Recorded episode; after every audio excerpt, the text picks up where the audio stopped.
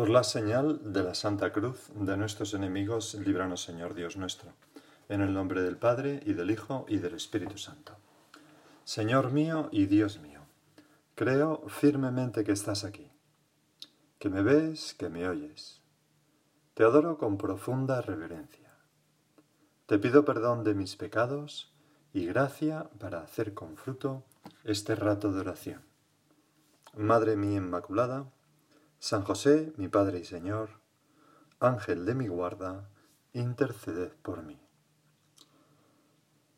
Pues empezamos, Señor, nuestra oración en este lunes con la alegría de pasar ya en Madrid a la fase 1 y por tanto poder hacer un poco de vida social. Ya empezamos poco a poco a recuperar nuestra normalidad. ¿Os acordáis que estábamos meditando sobre los dones del Espíritu Santo? Y los estábamos viendo de abajo arriba, de menos perfectos a más perfectos.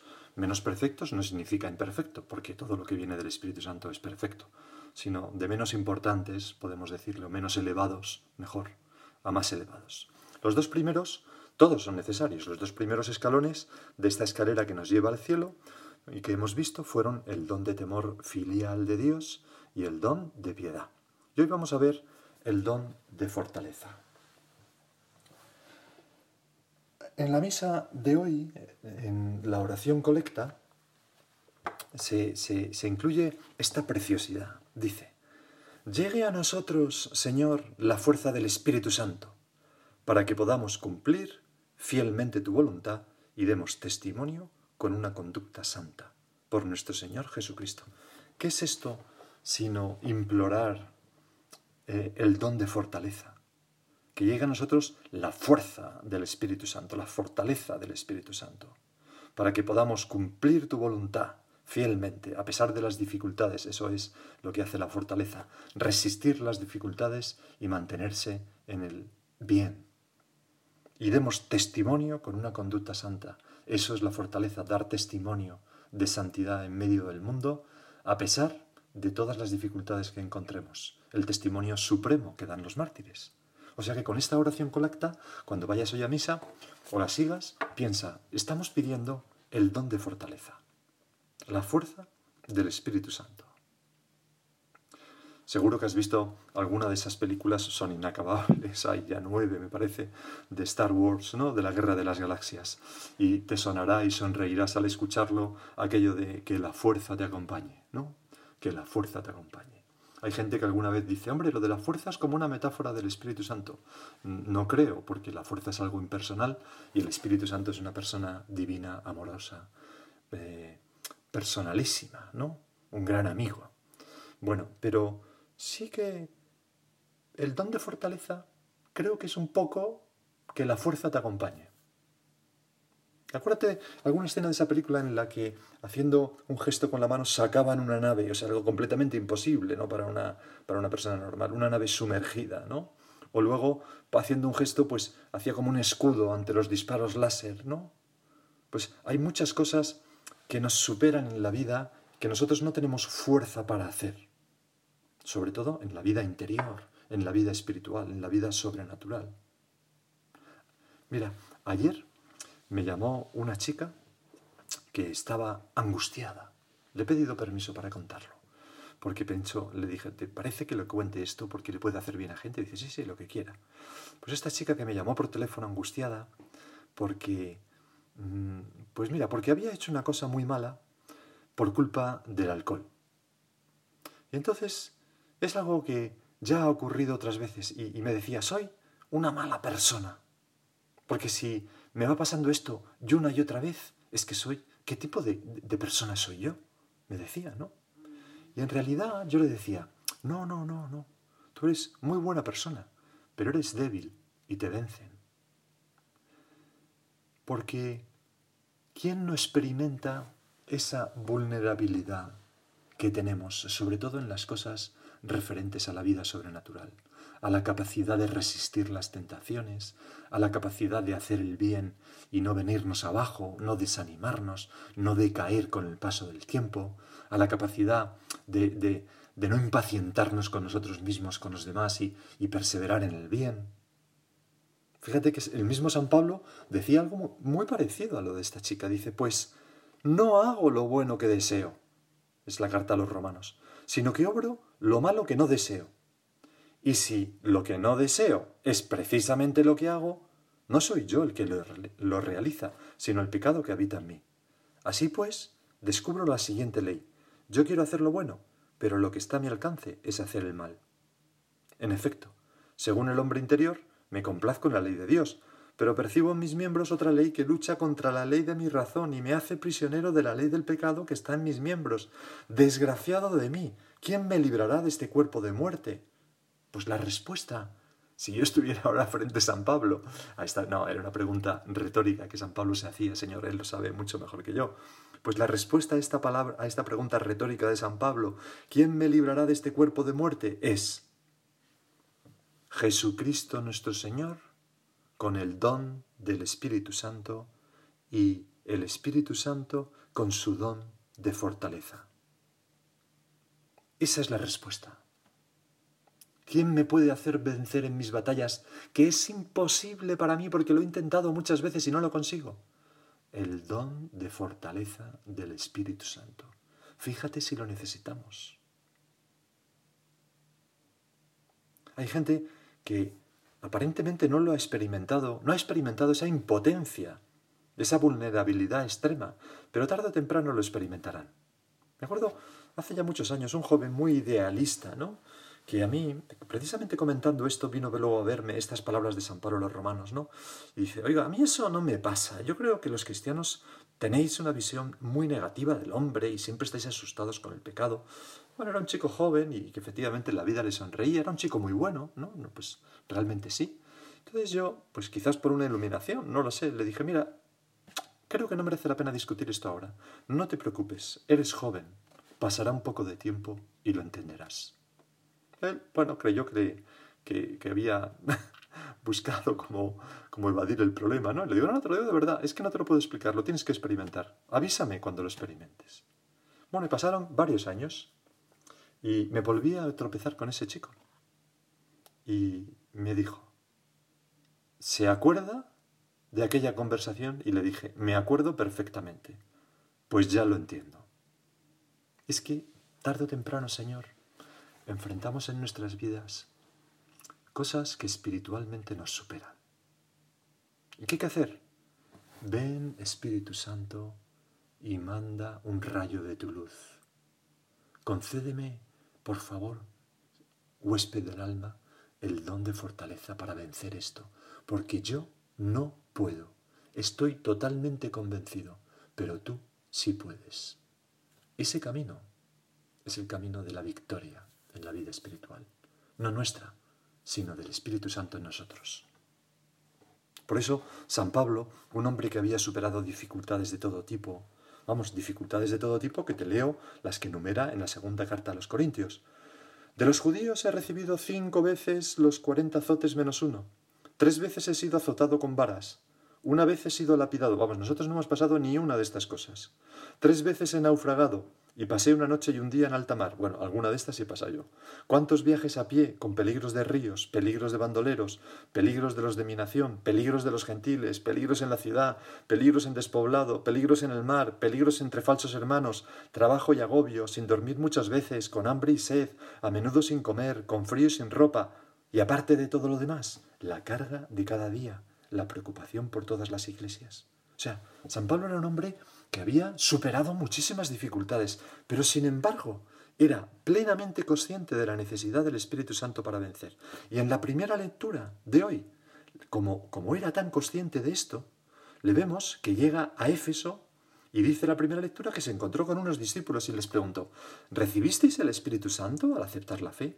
Y le contestan, pero si no sabemos ni siquiera mm, qué es eso del Espíritu Santo, ni hemos oído hablar de él, y nos imaginamos cómo San Pablo se echa las manos a la cabeza y dice, pero, pero hombres de Dios, ¿pero qué bautismo habéis recibido? Y le cuentan que han recibido el bautismo de Juan, pero no el bautismo de nuestro Señor, que es donde empieza el Espíritu Santo a actuar con sus dones en nuestra alma, ni tampoco la confirmación, que es pues la plenitud, ¿verdad?, de, esa, de esa difusión del Espíritu Santo en nuestra alma. Y entonces, bueno, la plenitud, un aumento, vamos a decirlo así.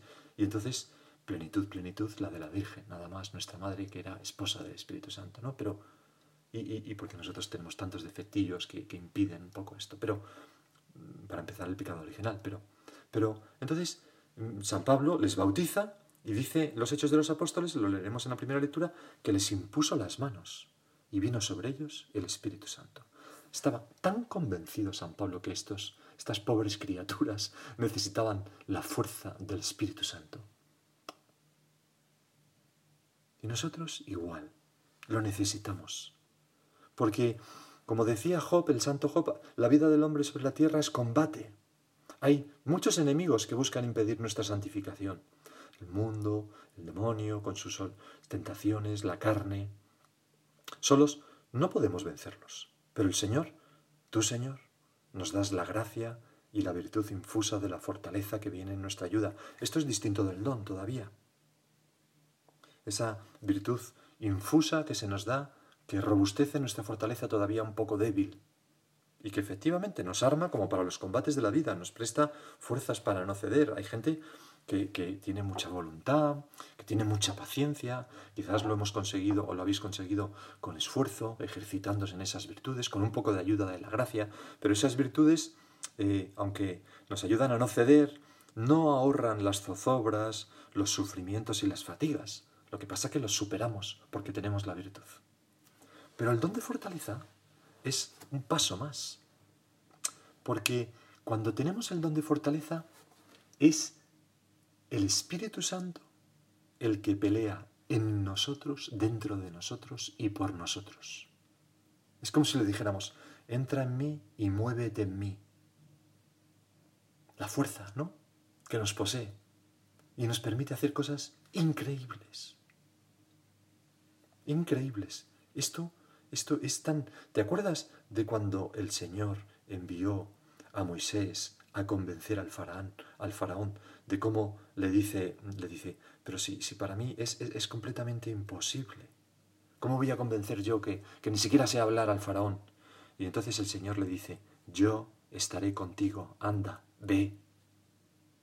El Espíritu Santo, con este espíritu de fortaleza dentro de nosotros, nos hace actuar fácil y prontamente con una fortaleza que es prestada. Bien lo sabemos, Señor que es prestada. Tenemos tantos ejemplos. Por ejemplo, los mártires, ¿no? que son el mayor ejemplo. ¿Cómo se explica en este mundo que una niña de 14 años vaya cantando y sonriendo hacia los leones que van a devorarla?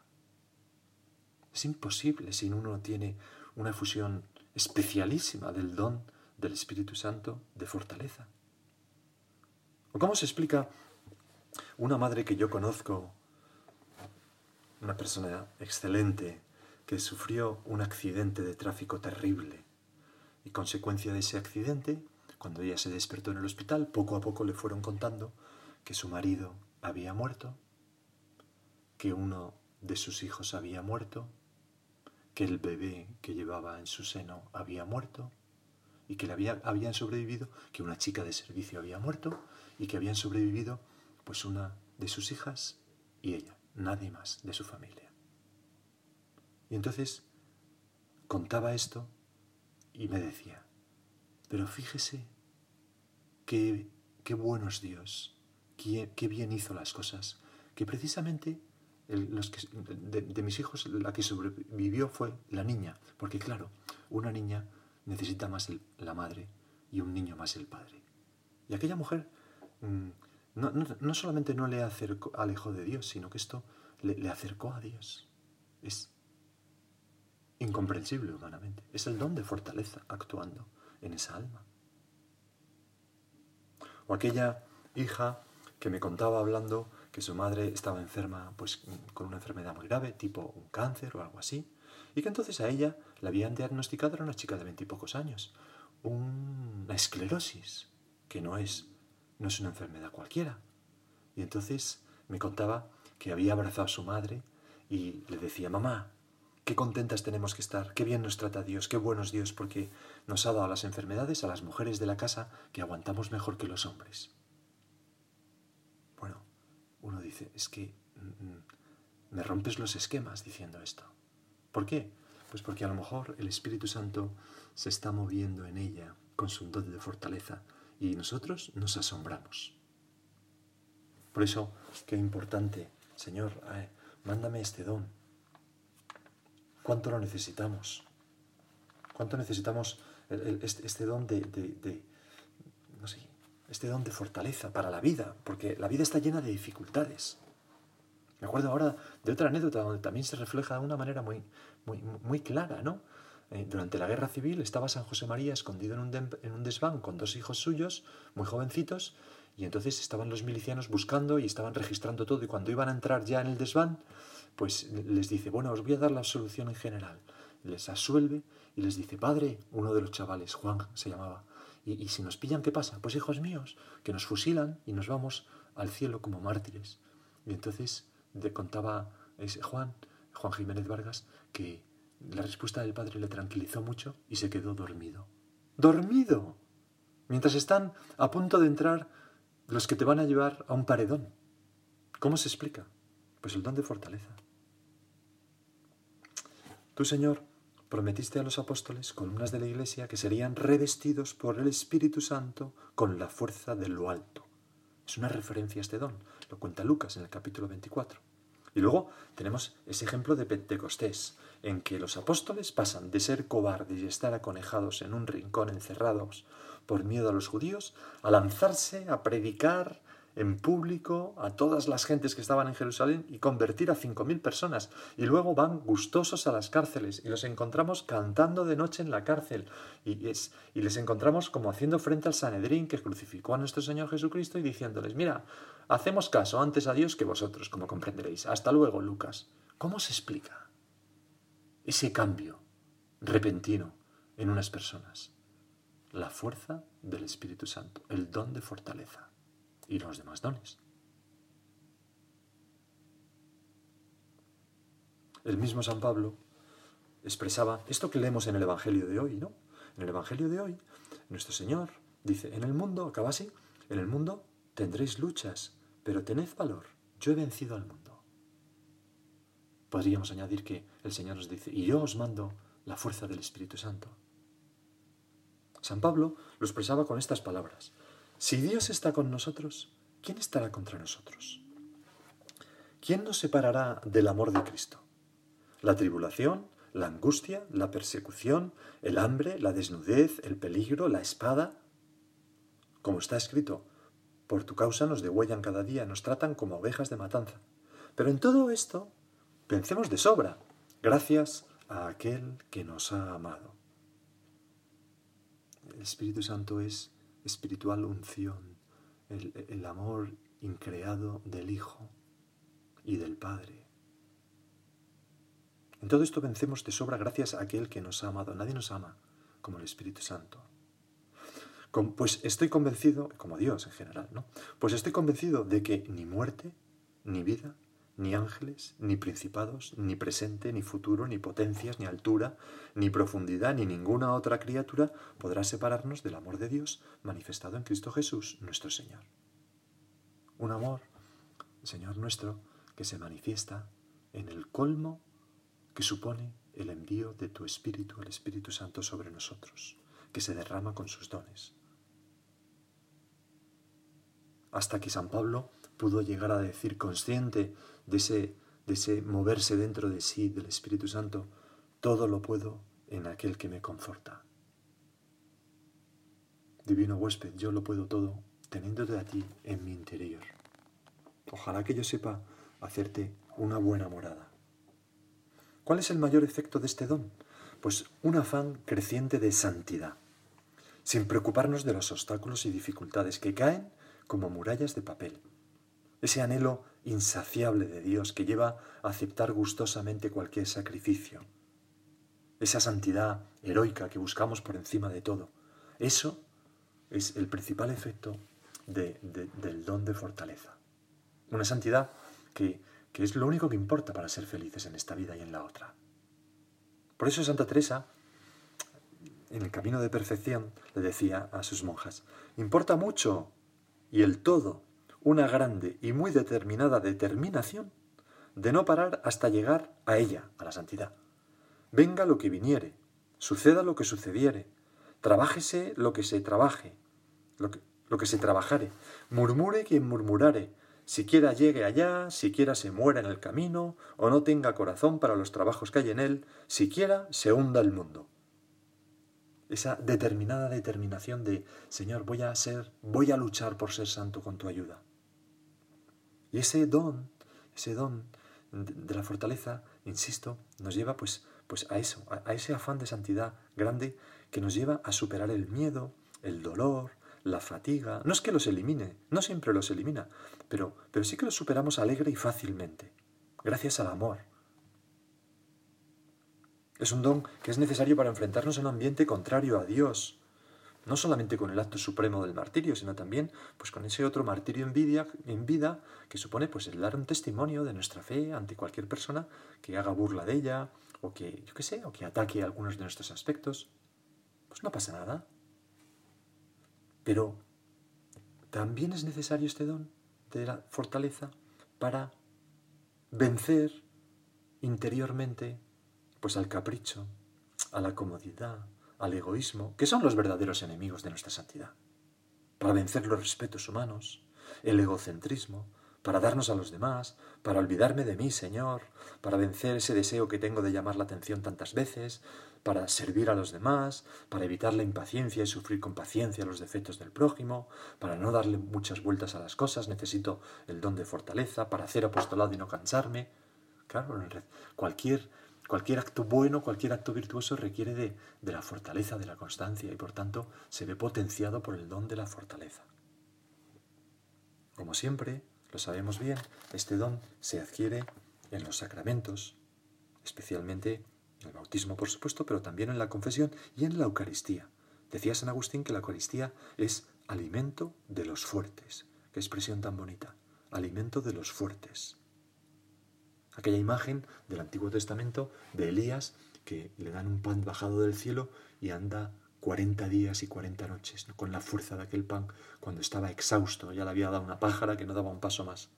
Pues es una imagen de la Eucaristía. La Eucaristía mm, mm, nos da mm, esa fuerza, ese don de fortaleza del Espíritu Santo. También la unción de enfermos, ¿verdad? Nos ayuda tanto cuando la necesitamos. Y luego la oración.